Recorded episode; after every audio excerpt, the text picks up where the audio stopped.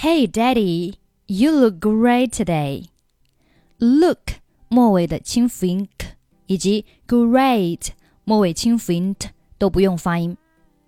You look great today. You look great today. You look great today. 注意 look 这个单词当中的字母 o o 发的是一个短音 u u look look look look. You look great today. You look great today. I like your tie. By the way, I was wondering, can I? Can I 连读 Can I? Can I? Can I? Can I? No. I haven't even told you what it is yet. 这里 haven't 末尾不用发音。I haven't even told you. Told 和 you 连读成 told you, told you. I haven't even told you what it is yet. What it is yet. 那这里呢，对话当中呢，它是选择了 what 末尾不发音，然后是 it 和 is 进行一个连读，it is what it is what it is。你也可以选择 把这三个单词都连读起来，就变成了 what it is what it is what it is yet what it is yet。I haven't even told you what it is yet. Okay, okay. What do you want? What 末尾不用发音。What do you want? Do you think I could borrow the car? 这里 think 末尾不发音。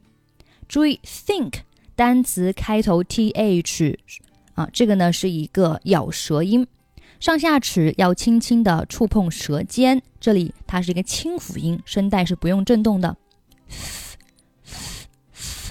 你听到的这个声音不是通过我啊、呃、声带震动发音出来的，而是气流声，是我口腔当中牙齿和舌头的缝隙当中流出来的一个气流声。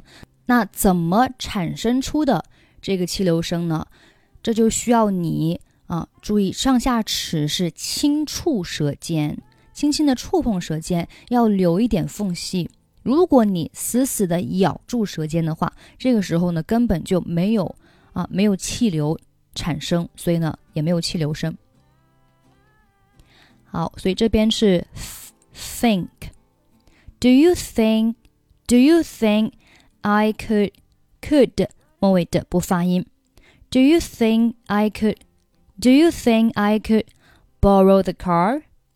I'm going to a concert tonight concert 末尾可以不用发音。I'm going to a concert tonight. Um, I don't think so. 这里 don't 末尾和 think 末尾都不用发音。I don't think so. I don't think so. I need the car tonight to pick up your mother. Need 末尾的不用发音。Tonight 末尾的不发音。Pick 和 up 连读成 pick up，pick up，pick up。注意 up 末尾的爆破音 p，在这里呢也是失去爆破，不用发音。我们在发到 p 的时候，只需要把嘴巴闭起来啊，不需要做那个爆破出来的那个动作。pick up，pick up，cup。当你准备要爆破的时候呢，请你把嘴巴闭起来。啊，所以是 pick up pick up，而不是 pick up。I need the car tonight to pick up your mother. I told you about it last week. Told you 连读是 told you told you。 那这里的 you 和 about 这边呢也是有一个连读的。那这里呢是属于元音和元音的连读。因为 you 末尾的字母 o u 对应的是 u u about 开头字母 a 对应的是元音 a，所以这边是元音和元音。元音和元音呢只有两种情况。那如果前面一个元音是以 u 结尾，我们中间要加一个 w 的半元音来做过渡。所以这边应该是 told you about，told you about。然后注意。半元音呢是加在 about 的前面，所以就变成了 about about told you about told you about。然后 about 和 it 也是可以连读的，变成了 about it about it，所以是 told you about it told you about it。I told you about it last week. Last 末尾不发音。I told you about it last week. I told you about it last week. Smelly Toes is playing, and Eric asked if I would go with him. 好，这里的 and 和 Eric 我们可以读成 an Eric, an Eric, an Eric, an Eric asked asked 末尾的 kt 都可以不用发音。And Eric asked, and Eric asked, and Eric asked if I would go with him. If I would would 末尾的不发音。Go with him, with him 连读，with him, with him, with him。注意，with 在和 him 连读的时候。him 开头 h 的音是不参与连读的啊，我们是和后面字母 i 对应的这个元音进行连读，所以是 with them, with them, with them。好，整句话我们再读一下。I told you about it last week. Smelly Toes is playing, and Eric asked if I would go with him. 下面，Who's this Eric guy？注意 Eric 末尾的 k 可以不用发音啊。Who's this Eric guy？Who's this Eric guy?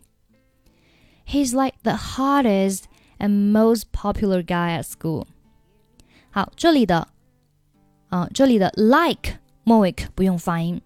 He's like the, he's like the, he's like the hottest, hottest 末尾可以不用发音。And most popular guy and 末尾的和 most 末尾都不用发音。And most popular guy and most popular guy and most popular guy at school at 末尾可以不用发音。 He's like the hottest and most popular guy at school. Come on, Dad, please. Come on 连读，Come on, come on, come on, Dad, please. No can do, sorry.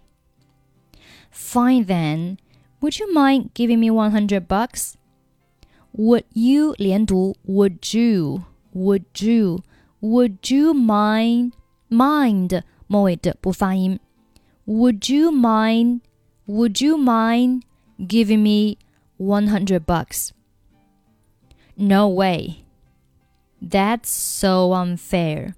That's so unfair. 好，这里的 so 和 unfair 这边呢是属于啊，也是属于元音和元音的连读，有没有发现？啊，也是元音和元音的连读。So 末尾字母 o 对应的是 u。 和我们上面的那个 told you about 是一样的，都是前面一个元音以 u 结尾。那我们中间呢，都是要加加一个 w 的半元音，所以呢，这边是 so unfair，so unfair。本来呢是 unfair，因为前面加了一个 w，就变成了 one fair，so unfair，so unfair，so unfair。So unfair，这个音呢？啊，你不需要把它读的特别的清楚，因为它就是做到一个过渡的作用，让你这个发音的更加的流畅。它其实呢没有那么那么的重要，所以你不需要把这个音发的非常清楚。你不需要说 so unfair，就很自然 so unfair，that's so unfair，that's so unfair 就可以了。好。下面呢，我们把整篇对话再慢速读一下。Hey, Dad, you look great today. I like your tie. By the way, I was wondering, can I? No. I haven't even told you what it is yet. Okay, okay, what do you want? Do you think I could borrow the car? I'm going to a concert tonight. Um, I don't think so. I need the car tonight to pick up your mother. I told you about it last week. Smelly Toes is playing, and Eric asked if I would go with him. Who's this Eric guy? He's like the hottest and most popular guy at school. Come on, Dad, please. No can do, sorry. Fine then. Would you mind giving me 100 bucks? No way. That's so unfair. 好了，这就是我们今天的所有内容。欢迎你关注我们的微信公众号“英语主播 Emily”，获取本期节目的跟读版本以及语音打分。I'm Emily. I'll see you next time. 拜拜